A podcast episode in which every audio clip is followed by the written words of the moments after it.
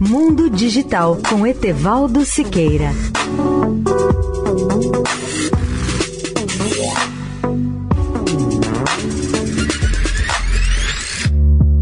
Olá, ouvintes da Eldorado.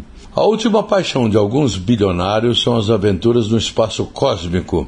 E um dos melhores exemplos desse tipo de turismo espacial é o projeto do bilionário japonês Yusaku Maezawa, que comprou todos os assentos em um voo comercial da SpaceX para a Lua previsto para 2023. Ele pilotou um foguete lançado ao espaço na semana passada.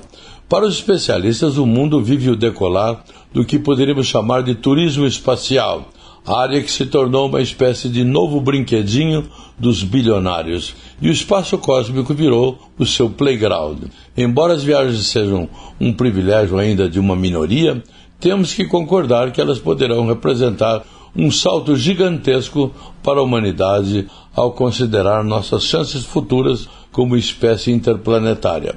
Por enquanto, muitos de nós contemplamos o cosmos com admiração, imaginando como deve ser fundar empresas para viagens espaciais, como a Virgin Galactic ou a Blue Origin. Mas num futuro próximo, essas viagens poderão se tornar acessíveis a muito mais pessoas. É claro que será um privilégio ainda de pouca gente, mas com o apoio de grandes instituições e de governos, elas poderão incluir cientistas, pesquisadores e eu espero até jornalistas.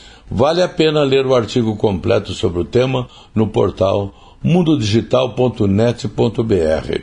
Etevaldo Siqueira, especial para a Rádio Eldorado. Mundo Digital com Etevaldo Siqueira.